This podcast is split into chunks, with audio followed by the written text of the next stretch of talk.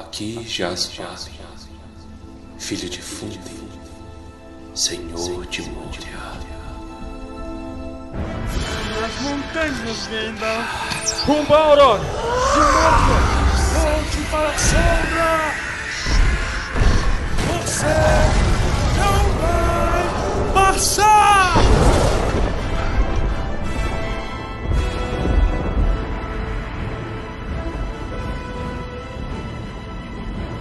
Almares, senhoritos e senhoritas, o meu nome é Pedro.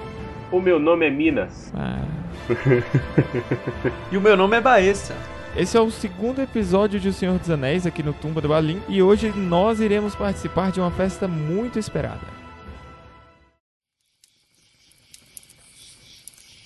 Capítulo 1 Uma festa muito esperada.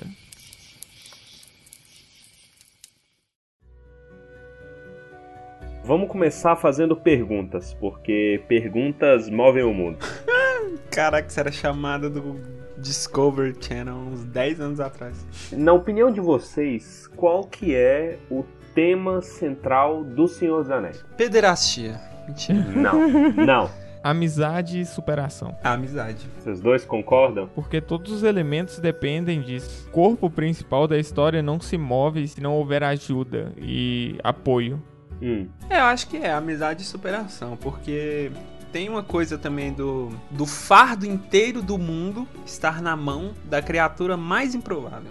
Pois é, eu tava lendo há uns dias a carta 203 do Tolkien. Achei aí na internet. O, se o ouvinte quiser ir procurar, eu recomendo. E aí ele tá falando sobre os temas do Senhor dos Anéis. E eu acho engraçado porque ele deixa tudo à margem da nossa te- interpretação, na nossa liberdade. Entretanto, ele, ele se arrisca a dizer, fala assim, olha, da minha interpretação, essa é uma história sobre a morte. Essa história não é sobre poder, sobre domínio. Isso é só uma coisa que, como é que fala, É, faz o motor girar, né? Que um dos temas, segundo ele, é lógico que tem inúmeros.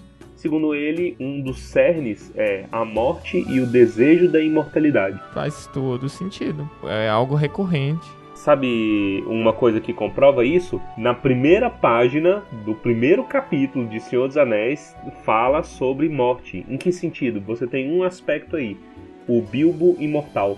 E as pessoas estranhando o Bilbo porque o Bilbo tem uma longevidade muito incomum. Trará problemas. Eu achei muito interessante. Existe esse desejo inerente pelas pessoas que elas convertem em inveja ou em dizer que algo estará errado. Mas você sabe que eu não quero entrar aqui na seara filosófica, até porque é complicado e a gente viaja. Mas na fenomenologia, o que dá sentido à vida é a morte, porque é o sentimento de finitude. Ah, é complicado, mas é o sentimento de finitude ontológico do ser humano que faz a vida ter sentido. A partir do momento que se perde isso e que você percebe isso, os hobbits percebem que o Bilbo tá vivendo demais, isso tá errado. Mas é interessante porque o jeito que o, o Tolkien trabalha a morte é muito sutil, né? Os elfos, por exemplo, quando eles vão lá pro Palácio de Mandos, isso é uma metáfora pra morte, mas é tratado de uma maneira muito bonita. Sim, sim. E o lance dos elfos e de mandos é a tormenta de que seria, por exemplo, se nós não morrêssemos. Os elfos, em essência, são os humanos. Não tem uma distinção tirando que os elfos não morrem.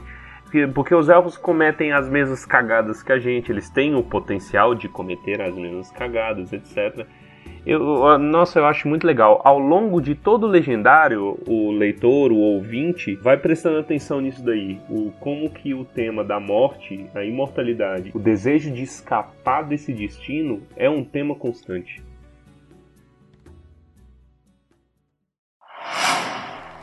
Eu não conheço metade de vocês como gostaria e gosto de menos da metade de vocês, a metade do que vocês merecem.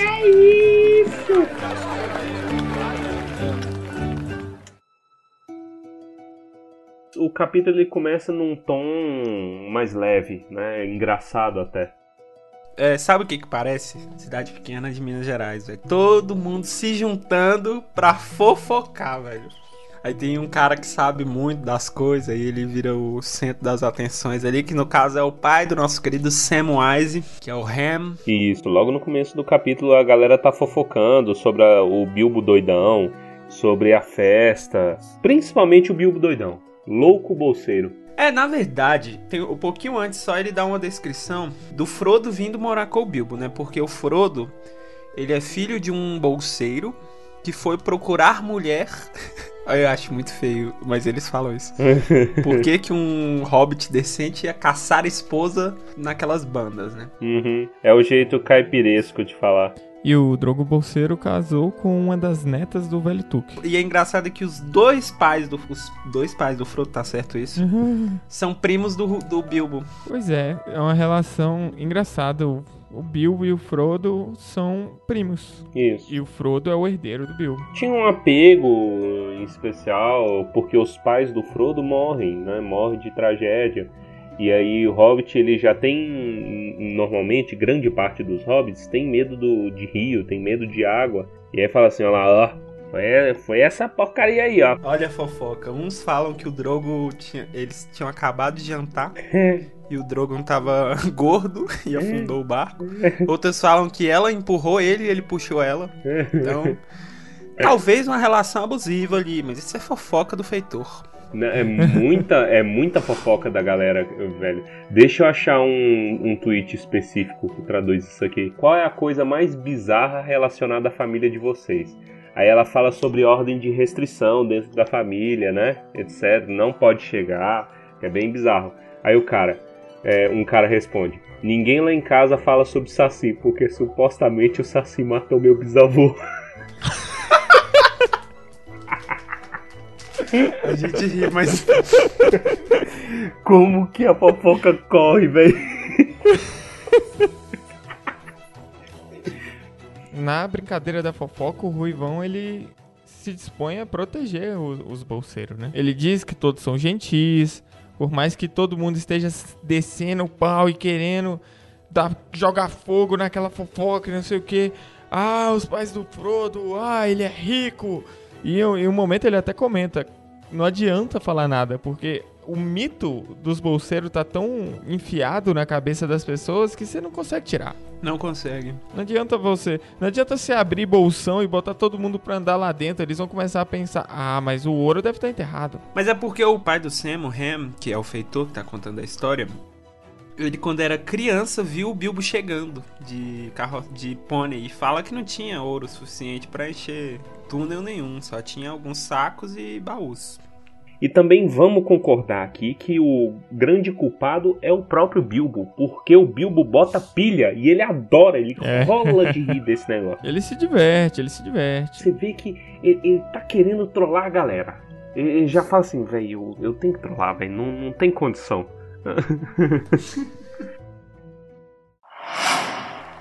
Eu não conheço metade de vocês como gostaria e gosto de menos da metade de vocês, a metade do que vocês merecem.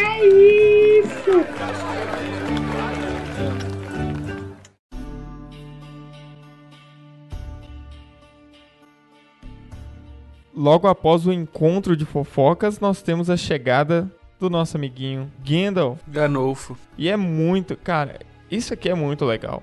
Porque a gente vê que a descrição do Gandalf é a descrição de todo mago genérico da história. E nessa época não era um mago genérico, então nós temos aqui a criação do mago genérico. Pior que é, eu acho que é o mago genérico porque todo mundo se baseia nisso, sabia? Tem muita coisa que a galera fala, ah, Senhor dos Anéis é clichê. Gente, Senhor dos Anéis inventou o negócio. O Tolkien tirou as inspirações dele do folclore nórdico, uma boa parte, misturou um bocado de coisa, mas foi ele que trouxe isso para a forma como nós conhecemos na cultura pop. O mesmo vale quando você olha para Star Wars, o mesmo vale quando você olha para o HP Lovecraft e você vê várias entidades que no futuro viraram parte da cultura pop, só que ali era o nascimento delas, o aparecimento daquilo. E é muito legal a gente ver a chegada do Gandalf com esses olhos. O Gandalf já chega num momento onde tá tendo uma movimentação já no condado, né? Já tem carroça de suprimento, anão pra todo lado. O Gandalf chega com a carroça cheia de fogos de artifício, que faz com que os hobbits fiquem Eriçados, isso. Eriçados. Olha que bonitinho. Ficam seguindo umas criancinhas hobbits. Ficam seguindo a carroça e elas leem o G de Gandalf, que é a marca dele, e falam o G de grande, né? Isso. é. Porra, se eu for, se eu tiver assistindo fogos de artifício feitos por um mago, eu não ia esperar explosãozinha meia boca, pelo amor de Deus, né, gente? E é, é bom a gente traçar um paralelo também com os filmes. Bicho, que cena maravilhosa nos filmes também, né? É muito fofinha. Aquela chegada do Gandalf, velho, que a ambientação que eles colocam, É a câmera passando. muito perfeita. Tem a frase famosíssima no filme que não tem no livro, né? Um mago nunca se atrasa. Aham. Não, e é totalmente no personagem. Mas aqui o Gandalf chega e vai direto pra bolsão. Ele já chega e entra. Aí o Bilbo fecha a porta. Aí ele, quer dizer, todo mundo ajuda a descer, né? Tem uma galera em bolsão. Que gente- esse capítulo me deixa um pouco confuso. Porque sempre tem gente dentro de bolsão. E aí tem uns anões lá dentro. E aí o Bilbo, quando o Gandalf entra, ele coloca a plaquinha. É proibida a entrada de pessoas que não venham tratar dos preparativos da festa. E não nem pessoa que tá tratando de festa mais assim, ele recebe. E, e é isso. o clima é tão leve que chega e fala: o velho feitor Genji até parou de fingir que trabalhava no seu jardim. Coitado, né? E aqui a gente começa a ver as discussões do que foi realmente o preparativo da festa. Como foi essa expectativa, porque construiu-se isso. E, cara, é, faz todo sentido. Ele construiu algo muito grande. Ele colocou as expectativas de todo mundo lá em cima, convidou todo mundo. Quem não foi convidado ia de qualquer forma. Então, ó. e ele não se importava. E dava presente pra galera, que foi com o povo começando a chegar. E o costume é você dar presente para pros seus convidados no seu aniversário. Isso aí devia pegar mais, né, velho? Todo mundo devia ser igual Hobbit. Eu concordo. Porque você faz aniversário uma vez só no ano, você ganha um presente. Agora, se, se você desse presente. Eu concordo. Vocês podem mandar presente pra mim no aniversário de vocês. Isso. É, tá tudo certo. É babaca. é babaca. Não tem presente nem pra mim, velho. Não babaca, posso comprar nenhum velho. chinelo. Eu não conheço metade de vocês como gostaria e gosto de menos da metade de vocês, a metade do que vocês merecem.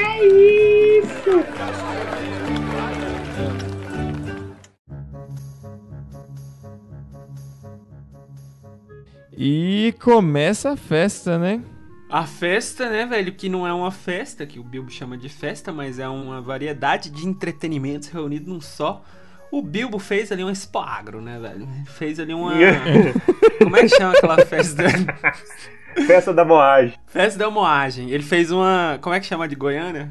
Não, bicho, não, olha, tendo passado tanto tempo em Unai, é claramente uma festa da moagem, velho. É grande, os caras passam dias até chegar na cidade, velho, parando e comendo, fazendo multirão de janta. Eu já jantei uma vez co- com, eles.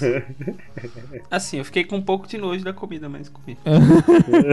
É a mesma coisa, a mesma situação aqui. Não, mas aqui quem tá cozinhando são os anões. Eles só contrataram as pessoas, os hobbits de restaurantes da região. Tinha presente pra todo mundo, tinha brinquedo pras crianças, tinha comida de fartar. Muitas, foram três refeições maravilhosamente feitas. Mano, os caras começaram 11 da manhã, bicho. eu acho que foi no primeiro capítulo do Tumba do Balim que eu falei sobre as comidas, né? Que o, como o Tolkien descreve as comidas e etc.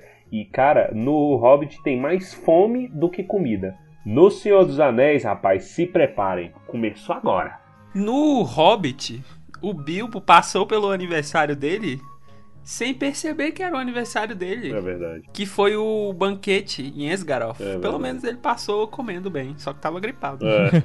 Ele falando sobre as aventuras e as crianças se amarrando nas histórias do tio Bilbo e tal, e contando. E aí chega o Gandalf fazendo fogo até o talo, os bombeiros vai ficar assustado. Pá, cara.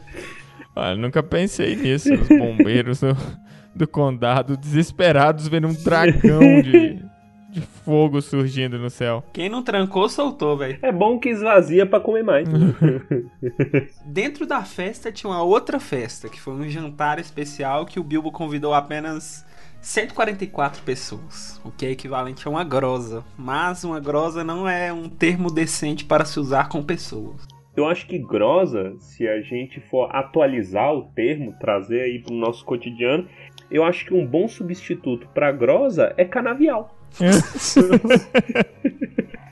Canavial de pessoas. Um canavial de convidado. é igualmente ofensivo. É, de fato. Mas você sabe que grosa existe. É um, eu não sabia, mas existe.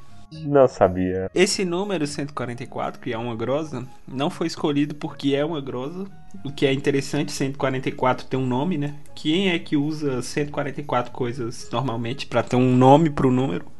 É. Mas é, 144 é o número da soma entre a idade do Frodo e do Bilbo. Isso. O Bilbo está fazendo 111 anos.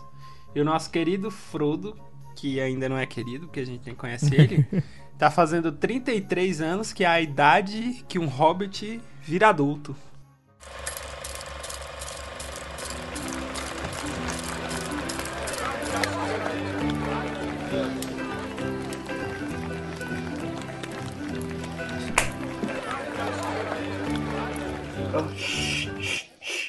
Chamei todos vocês por um motivo.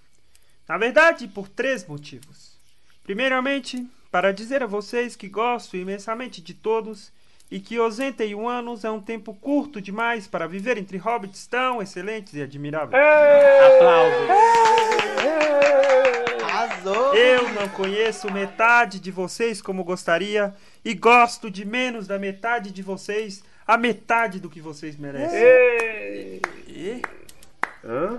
Lobelha, eu não entendi, eu, eu tô bêbado. Eu também não entendi, eu também tô bêbado, então tá tudo bem. Em segundo lugar, para comemorar o meu aniversário. Devo dizer, nosso aniversário.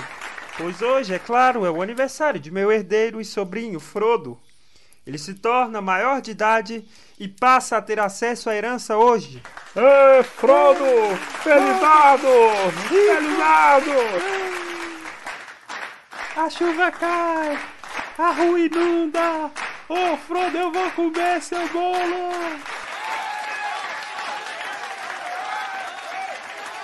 Juntos perfazemos 144 anos. O número dos convidados foi escolhido para combinar com esse total notável. Uma grosa, se me permitem usar a expressão. É louco, cara tá louco, bolseiro louco. Esse é um, é um respeito. Hoje também é, se me permitem que me refira à história antiga, o aniversário de minha chegada de barril a Esgaroth, no Lago Comprido, embora o fato de ser meu aniversário tenha escapado de minha memória na ocasião. Eu tinha apenas 51 anos naquele tempo, e os aniversários não pareciam tão importantes. O banquete foi esplêndido, entretanto, embora eu estivesse com uma forte gripe, posso me lembrar, e pudesse apenas dizer muito obrigado. Agora eu repito a frase mais corretamente. Muito obrigado por virem à minha festinha.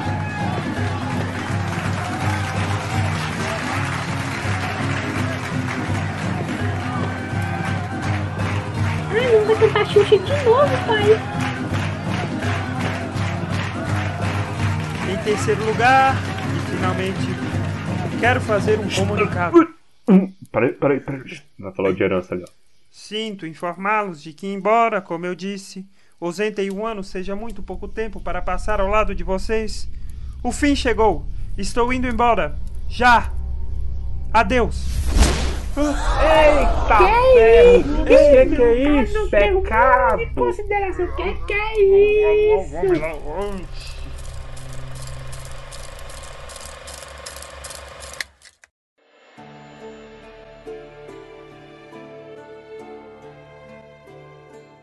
Pois bem, Bilbo some. A galera já, já fofocava do Bilbo, tava começando a perdoar por conta de ter ganhado presente e comida até o c... fazer bico. Fica achando que a brincadeira foi de mau gosto. E começa a fofocada tudo de novo.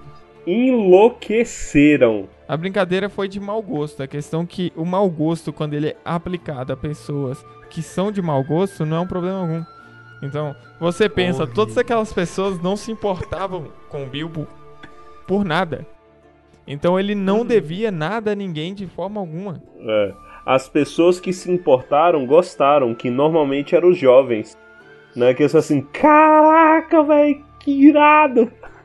É mesmo, né? Que velho louco, velho, muito doido. E aí a galera começa a suspeitar que o Bilbo foi embora de novo. Isso, pra sempre. Porque é... E era a intenção dele. A intenção dele era deixar uma marca. E aí os sacola bolseiros foram embora da festa de tão ofendidos que eles ficaram.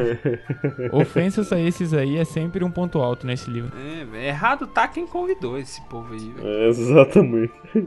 Bem, colocou justamente pra sacanear. Lembrando que a gente. Eu não lembro se a gente chegou a mencionar no Hobbit, mas esses sacolas bolseiros eram. Eles deveriam herdar bolsão. Na linha de sucessão. Otto e Lobelia. Lobelia, sabe quem que eu imagino os dois? Eu imagino o, o tio Walter e a tia Petúnia Hobbits. Perfeito. Frodo, nessa, nessa bagunça toda, ele tava meio assim, né? Tipo, ele gostou, ele riu, né? Aí falou assim, que ideia genial. Mas de repente ele sente um vazio porque ele tinha uma coisa tão grande com o Bilbo. E aí a galera, ah, Frodo, não, desce mais comida aí. Aí o Frodo só dá a ordem e vai embora da festa também. Ah, vai entretendo a galera ali, o máximo que dá e acabou. Enquanto isso, Bilbo tá chegando em Bolsão. Ele ficou sentadinho, olhando um pouco a- as luzes de longe, invisível ainda, Chorando de rir. E entra pra Bolsão. O Bilbo tá guardando tudo, né? Tá guardando, pegando as coisas, etc. Deixando as últimas heranças, as últimas coisas pro Frodo pegar, né? Documentação, é, lista de desejos, etc. Ele tira o anel, coloca o anel num envelope e de repente ele se arrepende disso. Ele coloca sobre a lareira o envelope, mas aí na mesma hora ele tira dali e põe no bolso, quase sem perceber. Nisso Gandalf chega. A cena que vem agora é uma cena que define tanto o Senhor dos Anéis como define a vida do Bilbo como um todo. o, o lance, e aí eles até riem, tipo, riem um pouquinho junto, e falam assim, não, eu vim aqui pra despedir, seu puto, você não, você não despediu direito, etc. Quando o Bilbo some, tem um clarão, né, e o Gandalf colocou aquilo ali justamente pra dar um, um quê de mistério no desaparecimento. Deu um toque especial. Porque o Bilbo coloca o anel, né? E aí poderia ser que em algum momento alguém visse o anel e o Gandalf até protegeu. E aí o, o Bilbo até fala: ah, você é um velho encherido, mas você é inteligente.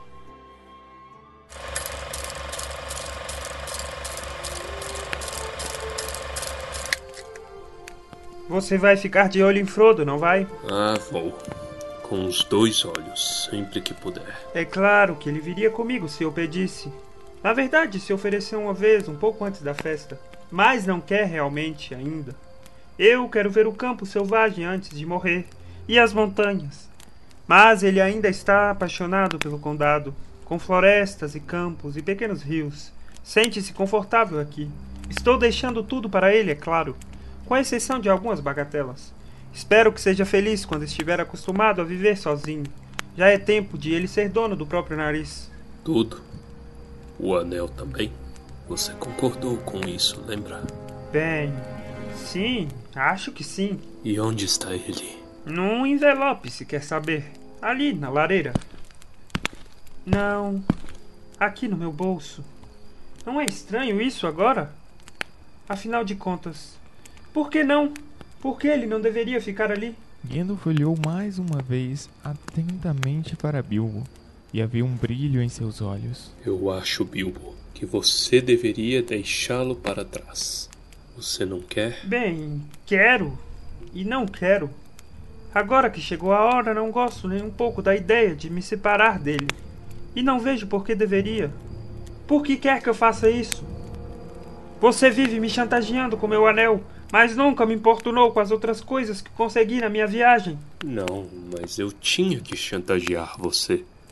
Eu queria a verdade e era importante. Anéis mágicos são. Bem, são mágicos e são raros e curiosos também. Eu estava profissionalmente interessado no seu anel, pode-se dizer. E ainda estou. Quero saber onde ele está se você for embora por aí de novo. E também acho que você já o teve por tempo suficiente. Você não vai mais precisar dele, Bilbo. A menos que eu esteja muito enganado. Bilbo ficou vermelho e havia um brilho furioso em seu olhar. A expressão amigável ficou tensa. Por que não? E que negócio é esse de você saber o que eu faço com as minhas próprias coisas? O anel é meu! Eu o achei! Ele veio até mim! Sim, sim, mas você não precisa ficar furioso. Se estou furioso, a culpa é sua! Ele é meu! Eu estou dizendo! Meu! Meu precioso! Sim, meu precioso! O rosto do mago permaneceu grave e atento, e apenas uma faísca nos olhos profundos demonstrou que ele estava assustado. Na verdade, alarmado. Ele já foi chamado assim antes. Mas não por você. Mas eu estou dizendo isso agora! E por que não? Até mesmo Gollum disse a mesma coisa uma vez. Agora o anel não é dele, é meu.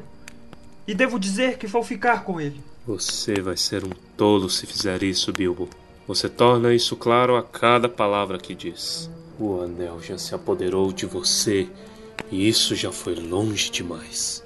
Largue dele, então você poderá ir e ser livre. Eu vou fazer como quiser e irei como desejar. Agora, meu querido Hobbit, por toda sua longa existência nós fomos amigos e você me deve alguma coisa. Vamos lá, faça como prometeu, desista dele. Bem, se você quer o anel para você, diga logo. Mas você não vai tê-lo. Eu não vou dar o meu precioso para ninguém. Sua mão buscou o punho da pequena espada e os olhos de Gandalf brilharam. Logo será a minha vez de ficar furioso. E se você disser isso de novo, eu fico. E aí você verá Gandalf o Cinzento se revelar. Deu uns passos em direção ao hobbit e parecia ficar cada vez mais alto e ameaçador. Sua sombra enchia toda a sala. Bilbo recuou para a parede, esfolegando, a mão agarrada no seu bolso. Ficaram por um tempo olhando um para o outro. O ar da sala zunia. Os olhos de Gandalf continuavam em cima do hobbit. Lentamente suas mãos relaxaram e ele começou a tremer. Ah, não sei o que aconteceu com você, Gandalf. Você nunca foi assim antes. O que está acontecendo? Ele é meu, não é? Eu o achei. E Gollum teria me matado se eu não tivesse guardado. Não sou um ladrão, não importa o que ele tenha dito. Eu nunca chamei você de ladrão e também não sou ladrão. Não estou tentando roubar você, mas ajudá-lo. Eu queria que você confiasse em mim, como confiava. Ele se virou e a sombra sumiu. Ele pareceu diminuir, voltar a ser um velho grisalho curvado e preocupado. Bilbo passou a mão sobre os olhos. Oh, sinto muito, mas me senti tão estranho. E apesar disso, seria de certo modo um alívio não ter mais de me preocupar com ele. Ele cresceu na minha mente nos últimos tempos. Às vezes eu sentia que ele era um olho me vigiando. Estou sempre sentindo vontade de colocá-lo e desaparecer, sabe? E me perguntando se ele está a salvo e tocando nele para ter certeza. Tentei trancá-lo, mas descobri que não podia descansar sem ele no bolso. Não sei porquê. Parece que não consigo me decidir. Então confie em mim. Já está decidido. Vá embora e deixe-o aqui. Deixe de possuí-lo. Dê um anel a Frodo e eu cuidarei dele. Está bem, eu vou.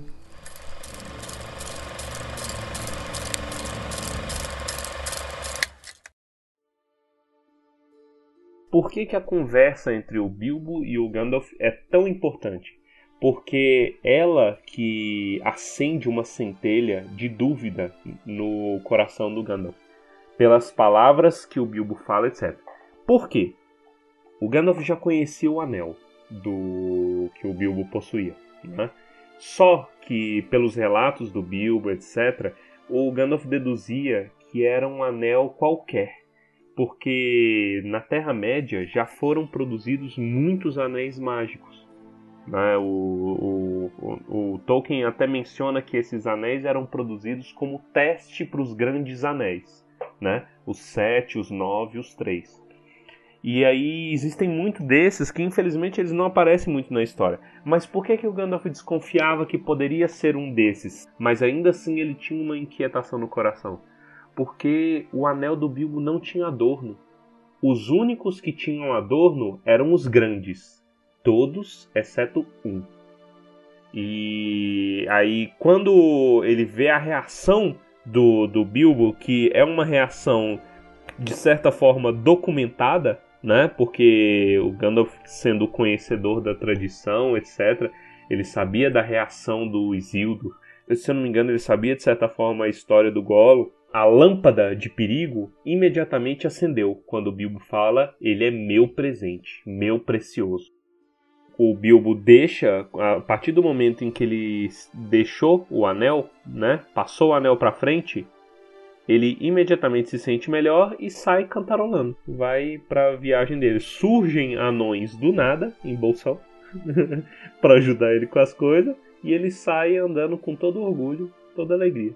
Bilbo vai embora e chega o nosso amiguinho Frodo. É outro momento importante porque Frodo ele vai assumir Bolsão. Então, ele vai assumir pro condado a imagem que o Bilbo passava e ele vai assumir também os bens do Bilbo. E o Frodo assume, junto da herança do Bilbo, o anel. Isso. Ele chega um pouco depois que o Bilbo já saiu, né? Um tanto triste, porque tá sentindo falta.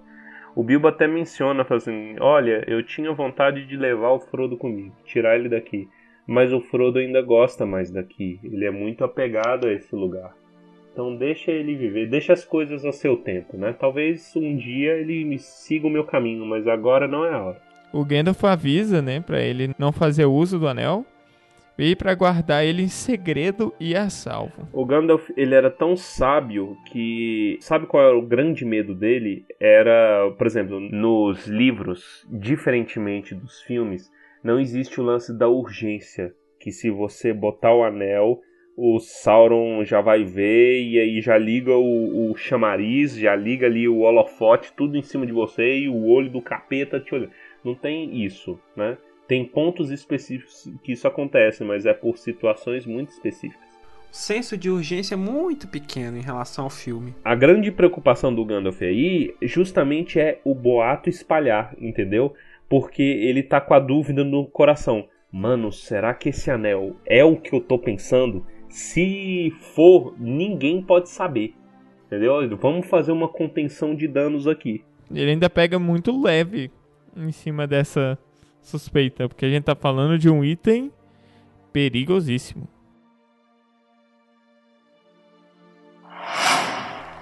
Eu não conheço metade de vocês como gostaria e gosto de menos da metade de vocês, a metade do que vocês merecem. Que que é isso?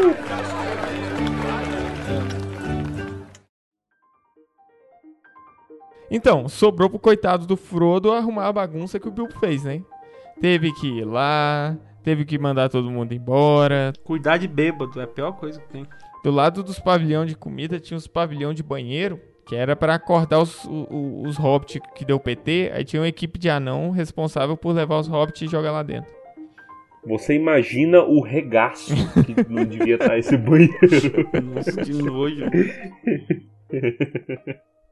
Não, tocando Rio Negro e Solimões, a festa inteira. Rodou todas e já tava repetir. Mas o pior que ficou pro Frodo foi cuidar da, dos presentes, velho. Porque os presentes tava tudo dentro de bolsão. Mas, francamente, que cenas espetaculares. Bicho, o rolava de.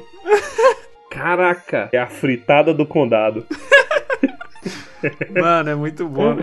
Ele dá uma caneta pra um cara que não responde carta. É, guarda-chuva pra um cara que rouba o guarda-chuva dele nunca devolve. Não, e o pior é o presente do Otto e da Lobelia, que são colheres de prata, porque eles roubaram todos e ele escreve: essas aqui são como presente. É. Ela fica super ofendida com esse bagulho. Mas pega o presente. Mas é lógico. Ah, mas, tá... mas sabe o que, que foi pior? Foi o boato que se espalhou de que estavam doando coisa. Aí criou uma fila gigante. Como sempre, Mano, é a segunda vez que criou uma fila gigante na frente desse negócio. Mas você sabe o que, que me irrita um pouco aqui nessa parte? O Frodo é muito babaca, né? Porque ele, não, cansei, põe o Mary pra trabalhar. E aí o que fica lá atendendo a, galera. Mas você tem que ver com quem que ele tá lidando, rapaz. Aquilo ali, claramente, você precisa de uma hora extra pra tratar com aquela galera. E o que é malandro, o Mary, é ele, ele que ia divertir com esse negócio. Sacanear com a galera. E é agora que vem gente tentando perfurar a casa do Bilbo, achando que tem coisa escondida lá. É o filho do, do Pé Soberbos. ele tá tentando furar a parede, velho. E aí o Frodo e o Mary tem que tirar ele à força de dentro de bolsão. A lenda do ouro do Bilbo é infalível. Mas aí até que enfim eles conseguem terminar, né, de entregar tudo. Eu duvido, ó, eles trocaram a etiqueta, então esses presentes foram entregados, a vez até entregando tudo errado, a vez ficou presente lá e aí o Mary e o Frodo decidem, acabou, fecha aí. Aí fecharam. É, acabou. Acabou. Acabou. Acabou o programa. Acabou. Fecha a porteira, Milton. Aí fechou. Quando, quando pensa que não, quando eles começam a sentar lá pra comer, bate na porta, começa a bater na porta sem parar. Eles achando que é Lobelia de volta com algum outro argumento. Aí o Gandalf aparece na janela. Abra aqui pra mim, desgrama. Desgrama. Meu querido Gandalf, um minutinho. Gandalf É, volta não, na corrida. o- Você imagina o Gandalf, né? Todo suado indo embora, pensa. Caraca, aquele anel é alguma coisa, vou ter que voltar. Uhum. Aí voltou. Já mandou, já mandou tomar cuidado, né? Fala assim, olha, cuidado, esse negócio aí é mais do que ele aparenta ser. Ele fala sobre as diferentes histórias, etc. O Frodo já estava ciente, né? O que o, o Bilbo foi decente de contar pelo menos pro filho adotivo dele, né? O herdeiro dele. E o Frodo tem a mesma opinião do Gandalf de ter achado isso estranho vindo do Bilbo, porque isso não é do feitio do Bilbo. É, mentir à toa por uma coisa tão idiota. E o Gandalf aqui ele já faz o aviso realmente incisivo, ao invés do talvez que ele disse da última vez. Aqui ele diz: Olha, se eu fosse você, eu usaria esse anel, raramente eu nunca o usaria. Não vou te dizer mais nada agora, mas eu posso ter alguma coisa pra dizer quando voltar. E aí o Gandalf já anuncia pro desespero do Frodo, fala assim, olha, eu tenho que ir, urgente, tenho que sair. Me aguarde, principalmente nas horas mais improváveis.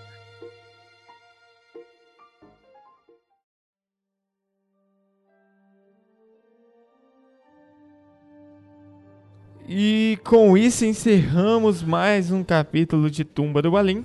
Não esqueça de nos seguir no Instagram, no Twitter. A gente posta umas fotinhas legais. Não esqueça de acessar o nosso site www.tumbadobalim.com.br.